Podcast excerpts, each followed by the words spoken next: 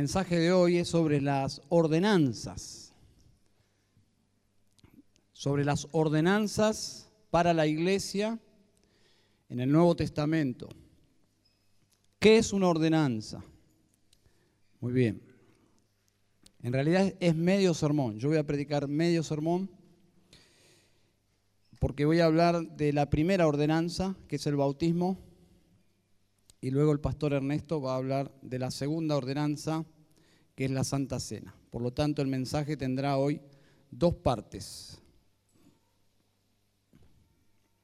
Bien, ¿qué es una ordenanza? Es una ceremonia simbólica que el Señor Jesús ordenó, valga la redundancia, a la iglesia. Y encontramos dos que cumplen esas características.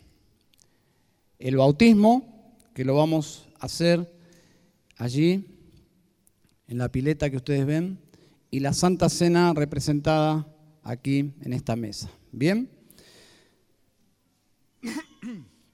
Quiero que consideremos el bautismo y para eso les invito a abrir sus Biblias en Hechos, capítulo 8.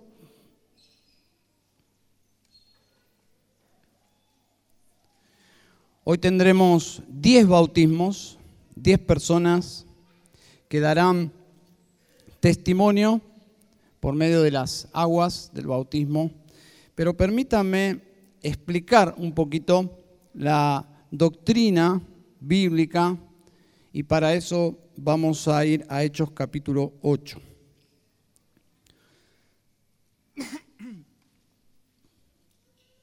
¿Listos? Dice Hechos 1.8, en aquel día se desató una gran persecución en contra de la iglesia en Jerusalén. ¿Cuál fue ese día? Ese día fue el derramamiento de la sangre del primer mártir cristiano, San Esteban, y dice la primera parte del versículo 1, y Saulo estaba de completo acuerdo con ellos en su muerte. este capítulo introduce a Saulo de Tarso, quien en el próximo capítulo Dios lo alcanza y lo salva y para nosotros ya no es más Saulo de Tarso, el perseguidor, sino es San Pablo San Pablo apóstol. Entonces hay una introducción ya aquí de Saulo en la historia. Y luego dice que en aquel día se desató una gran persecución. Versículo 2, y algunos hombres piadosos sepultaron a Esteban y lloraron a gran voz por él. Así que no fue un día normal para la iglesia fue un día terrible. Versículo 3, para agudizar este, esta problemática, dice, pero Saulo hacía estragos en la iglesia, entrando de casa en casa y arrastrando a hombres y mujeres y los echaba en la cárcel. Días terribles para la iglesia. Versículo 4. Así que los que habían sido esparcidos iban predicando la palabra. Versículo 5 se detiene en una persona que fue esparcida, de toda la iglesia que fue esparcida, el pasaje, el escritor, San Lucas, se concentra en uno, Felipe, que no es un apóstol, es simplemente un diácono, y dice allí, descendiendo a la ciudad de Samaria, les predicaba a Cristo, les predicaba a Cristo. Es decir, la persecución vino por predicar a Cristo, fueron esparcidos, ¿y qué hace Felipe? Predica a Cristo. Versículo 6. Y las multitudes unánimes prestaban atención a lo que Felipe decía, al oír y ver las señales que hacía. Versículo 7. Porque de muchos que tenían espíritus inmundos, estos salían de ellos gritando a gran voz, y muchos que habían sido paralíticos y cojos eran sanados. Y había gran regocijo en aquella ciudad. Vemos en los primeros capítulos del libro de los Hechos cómo nace la iglesia, nace con poder. El cristianismo geográficamente está concentrado en un solo lugar, en Jerusalén, está contenido allí. En Jerusalén en ese momento todo el cristianismo estaba juntos, podemos decir, todos los cristianos unidos en un solo lugar, la iglesia había nacido, la iglesia nació judía, todos los primeros convertidos eran judíos, nació en una fiesta judía, en el día de Pentecostés, y era una gran iglesia, una iglesia de miles y miles de personas que habían venido a Cristo, pero no duró mucho tiempo esa iglesia, no era el plan de Dios que la iglesia sea tan grande, sino que se esparza, eh, se esparza por el mundo y lleve el Evangelio a toda criatura.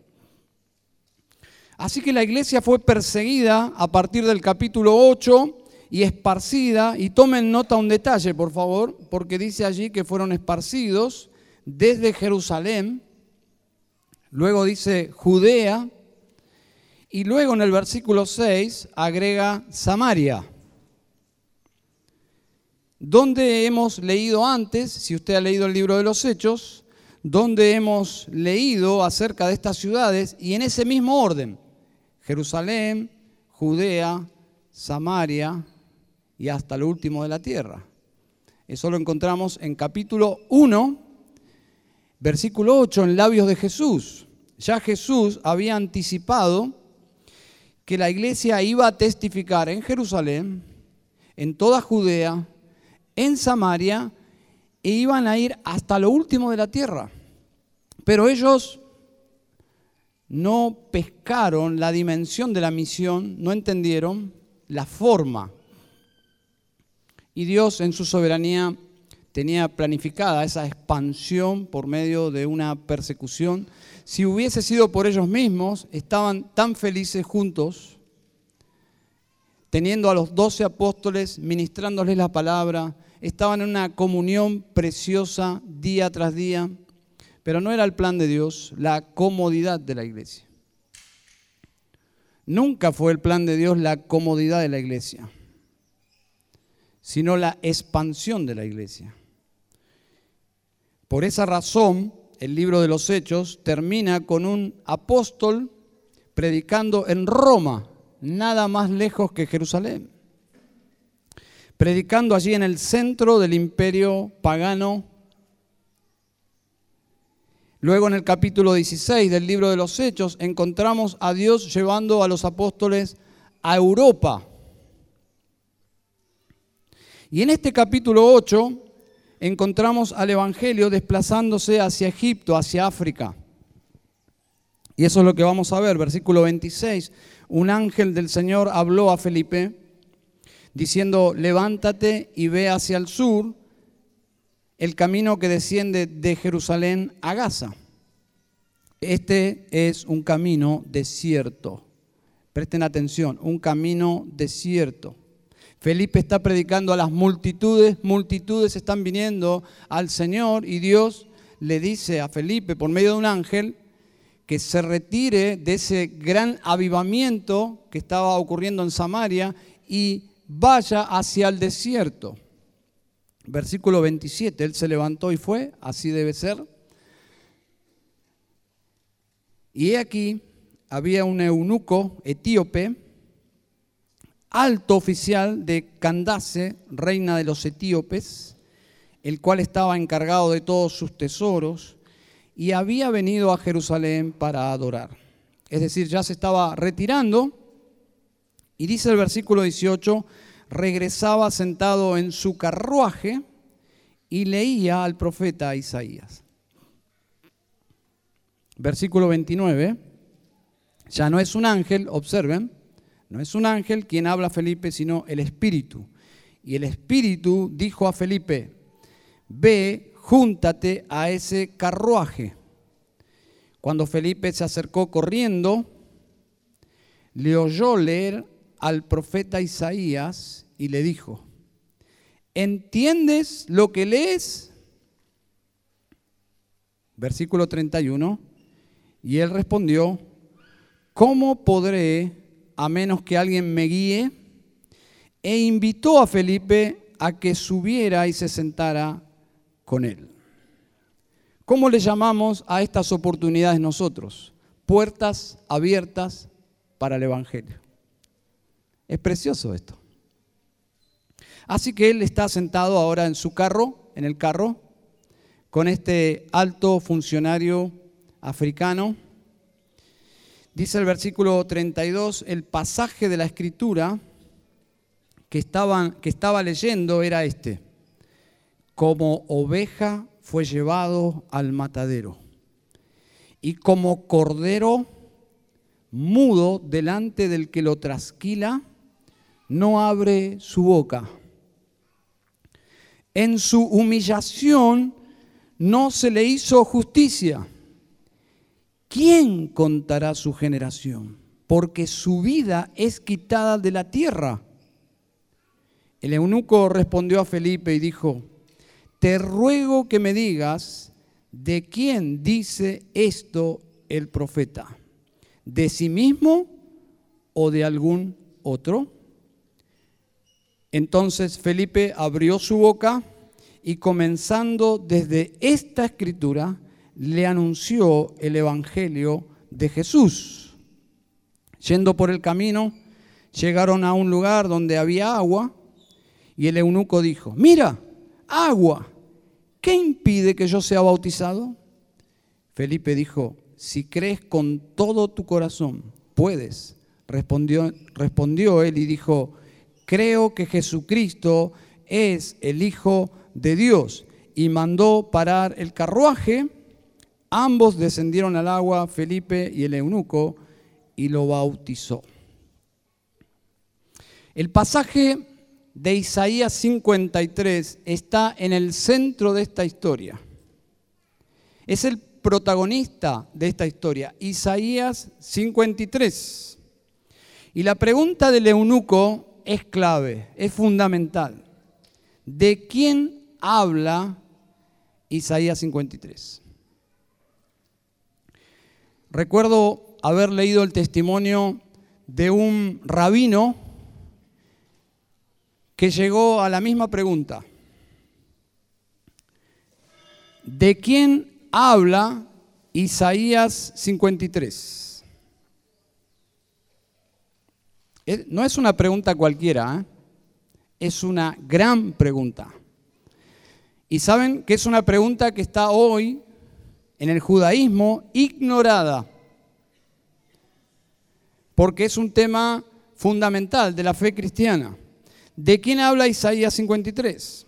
Bueno, este rabino después de una gran crisis de fe, comenzó a leer el Nuevo Testamento. Ustedes saben que los rabinos no leen el, Nuevo Testamento.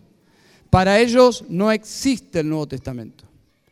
Pero este rabino cruzó la línea y comenzó a estudiar el Nuevo Testamento y a compararlo con el Antiguo Testamento. Leyó muchos pasajes, pero uno de ellos, uno de ellos que fue de gran impacto, que Dios lo trajo a su vida fue Isaías 53.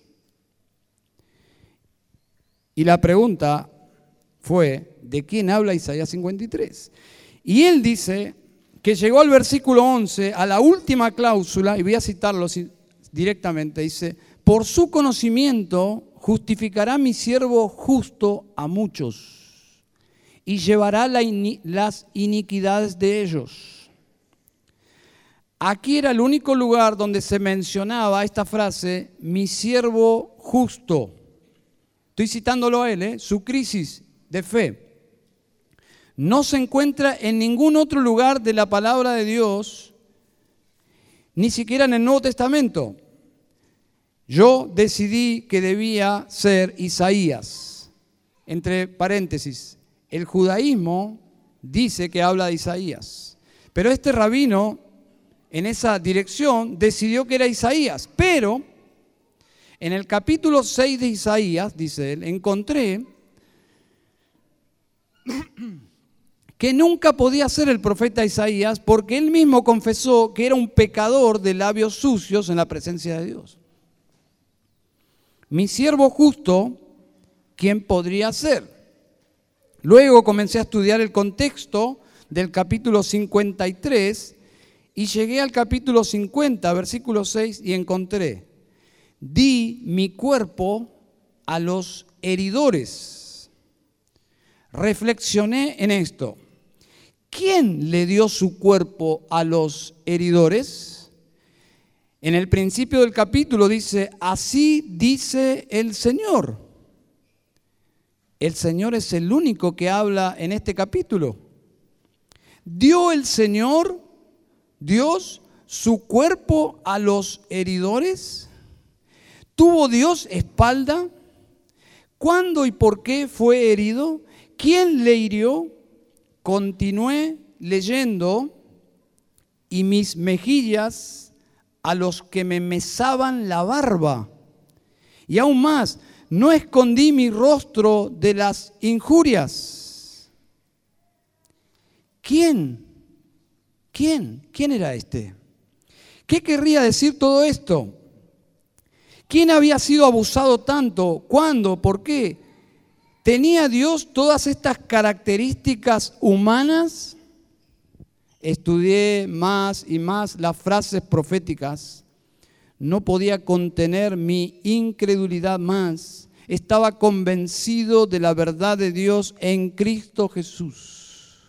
Entonces clamé, Señor, creo que tú, como Dios Salvador, has hecho expiación por mí. Creo que Jesús murió por mí.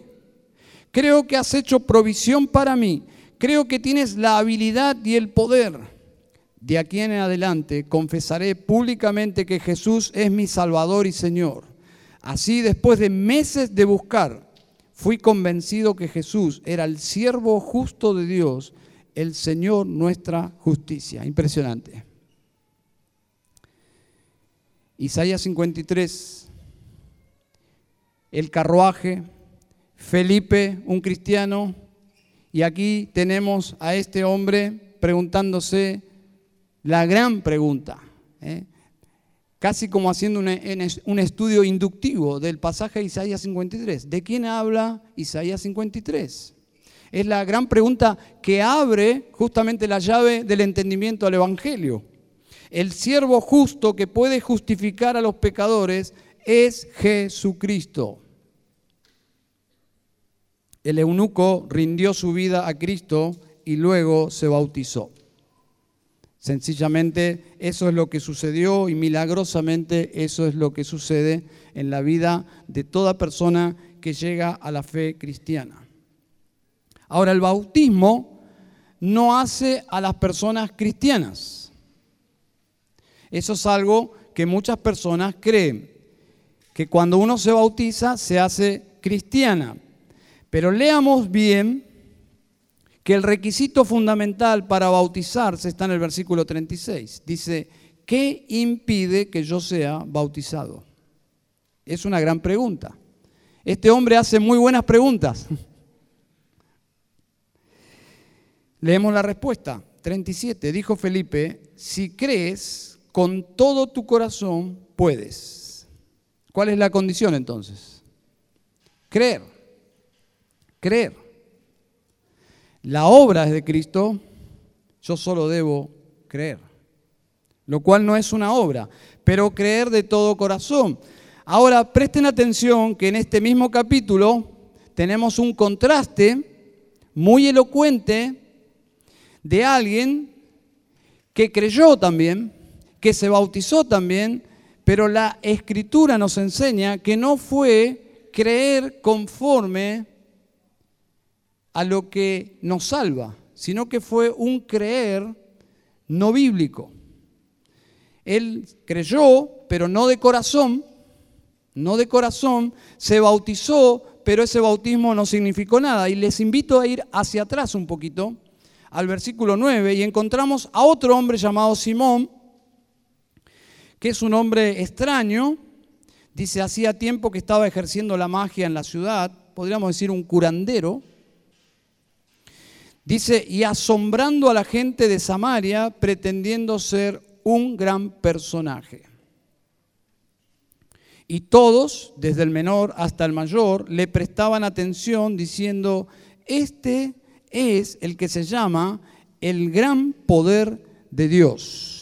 El gran poder de Dios. Así que es un personaje siniestro, pero que tiene toda la atención y la popularidad allí en Samaria. Versículo 11, le prestaban atención porque por mucho tiempo los había asombrado con sus artes mágicas. Es decir, que era un brujo. Era un brujo. Pero cuando creyeron a Felipe, que anunciaba las buenas nuevas del reino de Dios y el nombre de Cristo Jesús, se bautizaban tanto hombres como mujeres. Presten atención por favor esa frase, tanto hombres como mujeres, no dice bebés. No dice bebés. Hombres y mujeres, personas racionales que podían creer, que podían depositar su fe en Cristo se convertían y se bautizaban. Versículo 13.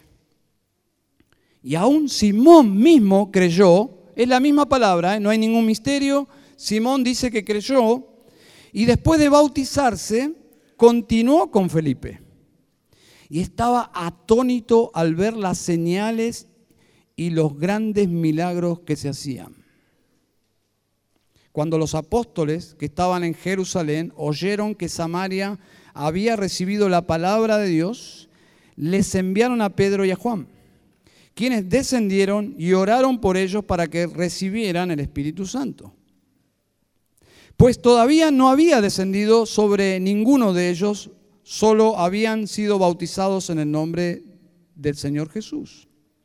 Entonces les imponían las manos y recibían el Espíritu Santo y cuando Simón vio que el Espíritu se daba por la imposición de las manos de los apóstoles, les ofreció dinero, diciendo, dame también a mí esta autoridad, de manera que todo aquel sobre quien ponga mis manos reciba el Espíritu Santo.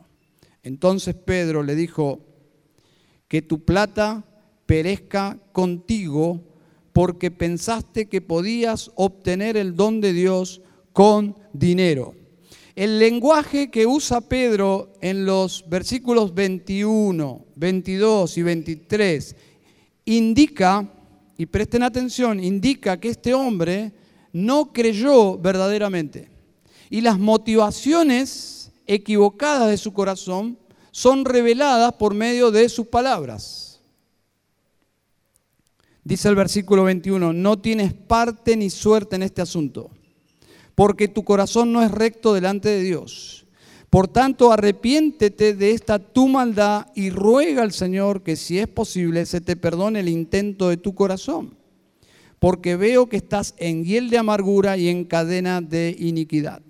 Pedro tenía un discernimiento de parte de Dios, obviamente, y se da cuenta que este hombre había creído, entre comillas, había pasado por las aguas del bautismo, no obstante, Pedro lo observa en sus pecados, en su maldad. Dios no lo había salvado, Dios no le había dado la justificación, la regeneración, estaba absolutamente perdido en sus pecados. Y una nota aquí, una nota aquí práctica para nosotros. No hay ningún método humano para filtrar falsos creyentes en la iglesia. Nunca lo hubo. Nunca lo hubo. Dios en su soberanía permitió que la iglesia sea permeable a personas con motivaciones equivocadas que lleguen y se asocien con la iglesia sin realmente estar convertidos. Dios lo planificó así en su soberanía. Lo hemos visto en toda la historia de la iglesia. E inclusive la presencia de Judas Iscariote en los primeros discípulos o entre los primeros discípulos del Señor lo confirma. Pero si bien no hay ninguna forma de evitarlo, hay ciertas prácticas legítimas que la iglesia puede aplicar. Y nosotros, de hecho, lo aplicamos. Un tiempo de asistencia para aquellos que estén interesados. En ese tiempo se genera una relación con la persona. No porque seamos detectives privados y tengamos un departamento de inteligencia, no, simplemente porque estamos interesados en que las personas realmente entiendan el Evangelio y lleguen a la fe salvadora. Pero en segundo lugar, para cuidar a la iglesia del Señor, sin dudas. Pero en ese tiempo, en relaciones espirituales con otros creyentes, si alguien no es cristiano, pero es, está sinceramente interesado en descubrir el Evangelio, puede ver en un creyente genuino ese contraste. Así me pasó a mí, por lo menos. Yo era un pagano absoluto, muerto en mis delitos y pecados, como todo ser humano. Pero cuando yo comencé a observar a los creyentes, Dios usó el testimonio de personas vivas, espirituales, para traer convicción de mi propia necesidad. Y eso es lo que sucede en una iglesia bíblica. También esta persona será expuesta al Evangelio por medio de las predicaciones, de la comunión, de los grupos pequeños, de charlas, charlas que en la soberanía de Dios Dios permite, charlas espontáneas, charlas intencionales. Porque ¿qué busca la iglesia sino justamente lo que hemos leído hoy? Predicar a Cristo Jesús. Así que este sería este tiempo de, de prudencia para que alguien sea incorporado en la iglesia. Podría ser también añadido el curso. Todas cosas que la Biblia no nos enseña, pero que son legítimas. El curso para interesados en la membresía. Pero, pero, pero, pero, todo esto puede fallar. Y de hecho, y de hecho falla. En su soberanía Dios le ha dado a la iglesia la práctica de la disciplina. Si personas ingresan sin haber conocido verdaderamente a Cristo Jesús, la forma bíblica de dejar sin efecto esa membresía de personas no convertidas es justamente que en algún momento estas personas van a salir de la iglesia. ¿Eh? lo que dice Primera de Juan, ¿no? Estaban con nosotros, no permanecieron con nosotros y salieron para que se manifieste que no todos son de nosotros. Es decir, es tan claro. Si personas van a llegar a la membresía, inclusive van a pasar por las aguas del bautismo, pero no necesariamente eso significa que son convertidos. Y es el caso acá de Simón. Así que nuestro anhelo y nuestro deseo es que las personas que pasen por las aguas del bautismo realmente hayan experimentado el verdadero bautismo, porque este bautismo representa, justamente es una ceremonia simbólica, representa algo mucho más profundo que ocurre en el alma. Y eso lo vamos a explicar en un minuto más. Pero si miramos este capítulo panorámicamente, ustedes van a subrayar nombres de personas. Saulo, Esteban, Felipe, Simón, Juan, Pedro. Hay algo muy obvio aquí, muy obvio, que pasamos por alto. Individuos, individuos. ¿eh? A veces leemos el libro de los hechos y quedamos impactados por las multitudes, porque sí, el libro de los hechos relata multitudes llegando a la fe cristiana, llegando a nuestro Señor. Pero Dios trata con individuos, ¿eh? son buenas nuevas. El próximo capítulo, como mencioné, relata la conversión de Pablo. Todavía aquí en este capítulo es Saulo, un hombre celoso, religioso, pero mal encausado, un celo totalmente desviado de la verdad y el Señor se cruza en su camino. Él es un perseguidor de la verdad y de la iglesia. No solo esto, sino que Cristo Jesús puede alcanzar individuos de cualquier trasfondo, de cualquier trasfondo. Un perseguidor como Saulo o samaritanos. Los samaritanos eran parte de un pueblo totalmente supersticioso, nada más lejos de la verdad bíblica. Tenían una mezcla de paganismo y judaísmo y vemos un montón de samaritanos venir a la salvación por medio del Evangelio. Así que el Evangelio atrae todo tipo de personas. Personas religiosas, personas supersticiosas, morales, inmorales. Ese es el Evangelio, justamente, son buenas nuevas. Hay salvación para cualquier persona que venga a Cristo con la motivación correcta. Este hombre Simón quería poder, quería fama, quería prestigio y vio en el cristianismo una forma de obtenerlo. Y Dios por medio de Pedro lo confronta y le dice, tu corazón no es recto. Y eso incluye el Evangelio. El Evangelio incluye confrontación. Nadie que se sienta bueno puede venir al reino de Dios. La condición sine qua non de venir al Salvador es abordar esa idea maliciosa, terrible de creer que uno es bueno. Cristo Jesús vino a salvar a los pecadores. Si no se siente pecador, perdido, entonces no son buenas noticias. Hasta yo diría, son noticias ofensivas, porque la Biblia dice que todos somos pecadores perdidos y que Cristo vino a salvarnos a nosotros, a los pecadores perdidos. Por lo tanto, son buenas nuevas. Dios trata con individuos. La puerta que lleva a la salvación es tan angosta que entramos de a uno. No es que venís a la salvación por la fe de tus padres o de tus abuelos o de tus amigos o de tu iglesia. No, hay un momento en tu vida que tienes que enfrentarte con Cristo Jesús, de quien habla Isaías 53.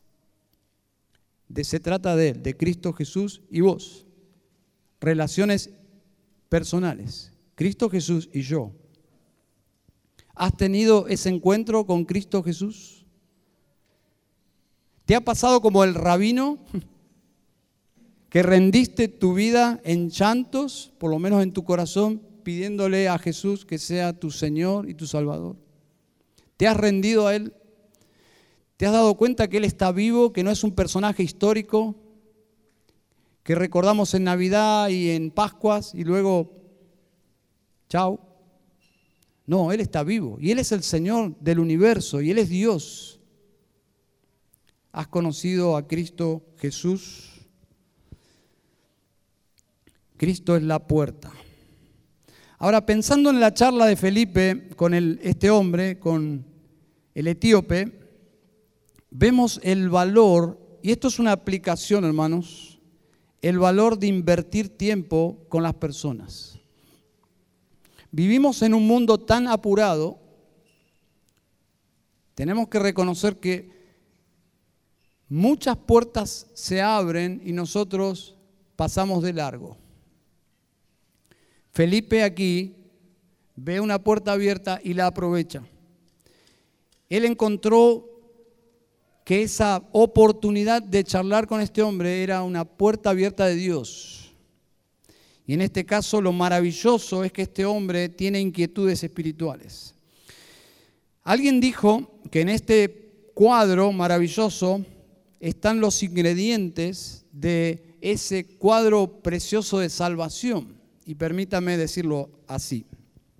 Vemos en esta historia un mensajero preparado por Dios para hablar.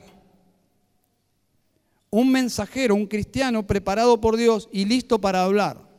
Primer cuadro, Felipe. En segundo lugar, un pecador preparado por Dios para oír el eunuco. Una conversación preparada por Dios desde la eternidad, en el medio del desierto. ¿Se dan cuenta? y una conversión preparada por Dios desde la eternidad. ¿Se dan cuenta cómo nosotros, si nos ponemos en manos de Dios, podemos ser instrumento de Dios para que personas entren en el reino de Dios? Vemos cómo Dios actúa en su providencia, en las circunstancias, para que este hombre escuche el Evangelio. En el desierto, en el mismo desierto. Observen, versículo 30, cuando Felipe se acercó corriendo, le oyó leer el profeta Isaías y le dijo, ¿entiendes lo que lees? Y él respondió, ¿qué te importa? ¿Podría haber pasado, sí o no? A mí no me gusta si voy, no sé, en un transporte público, voy leyendo y alguien se pone así a leer, cómprate tu diario, diríamos, ¿no? Pero no se trata de esto. Cuando Dios abre una puerta, el evangelista es invasivo, entra en el alma de la persona. Y del otro lado puede haber cierta incomodidad, no la vemos aquí. Vemos la humildad de un hombre preparado por Dios. Dice, ¿cómo podré al, menos que alguien me guíe? Eso es precioso, ¿no? ¿Te ha pasado alguna vez? ¿Te ha pasado que alguien llegue y te pregunte, ¿qué debo hacer para ser salvo? Normalmente no pasa, ¿no? Bueno, a mí me ha pasado. A mí me ha pasado. Pero todas las veces que alguien llega a Cristo, es de la misma forma, es porque Dios ha obrado. Es un milagro. Que alguien incline su alma para querer creer en Jesús es un milagro porque naturalmente nosotros somos enemigos de Dios. Y vemos este hombre que está siendo preparado por Dios. Dice el versículo 35, entonces Felipe abriendo su boca y comenzando desde esta escritura, le anunció el Evangelio de Jesús. Otra aplicación. Felipe estaba preparado no solo para hablar, sino estaba preparado bíblicamente. Debemos prepararnos para presentar el Evangelio. ¿Dios puede usar a personas no preparadas? Claro que sí. Claro que sí. Dios puede usar a personas no preparadas. Nuevos creyentes, indoctos, pero tenemos que llegar a la conclusión que Dios puede usarte más si estás preparado. Esas son todas las exhortaciones en las epístolas pastorales. Así que Felipe le anunció el Evangelio desde esta escritura. Todos necesitamos que nos enseñen el Evangelio. Es la mejor forma de predicar, enseñar el Evangelio. Tenemos ese chip de predicar, es como un heraldo predicando, pero la manera más efectiva de predicar el Evangelio es enseñar punto por punto, en, un ida y vuelta con la persona para que vaya entendiendo el Evangelio. Y es lo que sucedió aquí. ¿Mm? ¿Cómo explicar el Evangelio de forma simple? Bueno, Felipe le enseñó el Evangelio a través de las Escrituras. Recuerden eso. Les enseñó, le enseñó el Evangelio por medio de las escrituras y el Evangelio se trata, observen, versículo 35, le anunció el Evangelio de Jesús.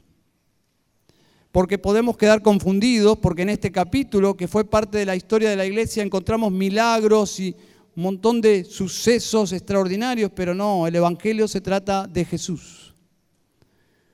Todo apunta a Jesús. Ese es el Evangelio. No podemos salvarnos a nosotros mismos. Jesús vino a salvarnos a nosotros. La religión no puede salvarte. Este hombre venía desde Jerusalén. ¿Qué fue a hacer a Jerusalén? Fue a encontrarse con Dios. A eso iba la gente, a encontrarse con Dios. Pero este hombre volvía en su carruaje frustrado porque no había encontrado a Dios. Y de hecho, ninguna religión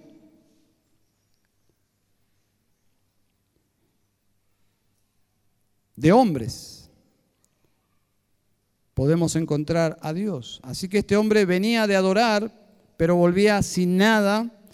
En, algún, en un sentido, ese desierto es una ilustración de su alma. Y Dios en su misericordia permite que Felipe entre en su vida. Y eso es precioso. Y dice allí que la salvación es por creer, versículo 37, si crees con todo tu corazón. En esta mañana, si estás sin Cristo, quisieras en este momento ser salvo, solamente, dice la Biblia, si crees de todo tu corazón. Si crees de todo tu corazón, serás salvo. Si crees en Cristo Jesús de todo tu corazón, serás salvo. Eso es precioso. En estos días charlé con un muchacho que escuchó el Evangelio desde bebé. Sus padres son cristianos. Y él entró en su adolescencia y en su juventud en una crisis, pero terrible, terrible no podía llegar a ser salvo. Y solamente le dijo a Dios, Dios, sálvame, yo voy a intencionalmente a buscar en tu palabra, voy a escuchar prédicas, pero esto lo tienes que hacer solo tú. Y cuando menos lo pensó, me contaba, dice, en un momento dado, leyendo, escuchando, dice, yo creo esto. Y nunca más tuvo dudas y se dio cuenta que se había convertido. No pasó adelante en una iglesia, no fue un evento así emocional, simplemente dice, yo creo esto. Y su alma había sido transformada. Si crees de todo corazón, serás salvo. Si le crees a Dios, no tiene que ver con algo que nosotros hacemos, es por algo que Cristo Jesús hizo en la cruz. ¿Y qué hizo en la cruz? Murió por mis pecados. Fue sepultado. ¿Qué fue sepultado? Un cadáver sin vida, pero a los tres días se levantó de la muerte. Y Cristo el Salvador vive. Si yo creo en Él, que lo hizo por mí de todo corazón, soy salvo. Dice Lucas 24, 46, y le dijo, así está escrito, y así fue necesario que el Cristo padeciese y resucitase de los muertos al tercer día, y que se predicase en su nombre el arrepentimiento y el perdón de pecados en todas las naciones, comenzando desde Jerusalén. ¿Se dan cuenta el orden? Creer, yo creo de todo corazón, yo puedo ser bautizado. ¿Por qué en este orden? Porque el bautismo representa visualmente, es una ceremonia simbólica que representa lo que Dios hizo en mi alma. Es algo que sucedió en la esfera espiritual. Yo espiritualmente estaba muerto. Cuando escuché el Evangelio y creí en el Evangelio, Dios hizo un milagro en mi alma, me unió a Cristo me unió a su muerte, me unió a su resurrección. Y es lo que representa el agua que ustedes observan ahí. Y cuando una persona entra en el agua, justamente es lo que está sucediendo. Versículo 36 dice, yendo por el camino llegaron a un lugar donde había agua y el eunuco dijo, mira agua, ¿qué impide que yo sea bautizado? Dicen los comentaristas que en el camino de regreso a su hogar era el último lugar donde había agua como para producirse un bautismo por inmersión. Es por eso que él dice, es mi oportunidad. No creo que Felipe me acompañe hasta Etiopía. Así que él dijo, hay agua. Dicen los comentaristas entonces que él aprovechó esa oportunidad Busquen finalmente para terminar Romanos capítulo 6. Romanos 6, versículos 3 y 4. quiero explicarles, antes de hacer pasar a los hermanos que han de bautizarse, lo que representa el bautismo. Romanos 6, versículos 3 y 4. Dice Pablo, ¿o no sabéis que todos los que hemos sido bautizados en Cristo Jesús, hemos sido bautizados en su muerte? Por tanto, hemos sido sepultados con Él por medio del bautismo para muerte, a fin de que como Cristo resucitó entre los muertos para la gloria del Padre, así también nosotros andemos en novedad de vida o de vida nueva. Aquí no habla de bautismo por agua, sino de lo que representa el bautismo de agua. Nuestra unión con Cristo espiritualmente no debemos entenderlo, simplemente es lo que enseña la Biblia. Cuando alguien cree, nosotros estamos uniéndonos a Cristo en su muerte, en su sepultura y en su resurrección. Eso ocurre en mi alma, nadie lo ve, solo el reino de los cielos. Porque dice que se celebra cuando un pecador se arrepiente, ¿no? Así que quiere decir que el reino de Dios, Dios, los ángeles, y no sé si los difuntos que ya están con Él, sabrán, no lo sé, pero el reino de los cielos celebran, los ángeles por lo menos celebran que un pecador entra en el reino de Dios. Pero eso ocurre en el ámbito espiritual. Bueno, eso que ocurre en la privacidad del alma es lo que representa las aguas del bautismo. Dios me salvó, yo morí a mi vieja vida, morí un hecho real, real, ya no soy esclavo del pecado, yo morí con Cristo a mi vieja vida, yo fui sepultado, ese que yo era, morí. Para el mundo, como dice Pablo, yo morí y el mundo para mí. Pero yo fui resucitado con Cristo. Ya no soy el mismo. Ya no soy el mismo. El punto es, ¿dan testimonio los demás que ya no sos el mismo? es triste ¿eh? cuando yo recuerdo un pariente mío que, que, se había, entre comillas, convertido, lo habíamos bautizado y cuando iba a la casa, su mujer decía, no, este es el mismo de siempre. Yo decía, es triste, porque nuestro entorno de alguna forma tiene que dar crédito y no es el mismo. Puede haber hostilidad, críticas, excelente, pero hay algo que nadie puede negar. No es el mismo. No es el mismo de antes.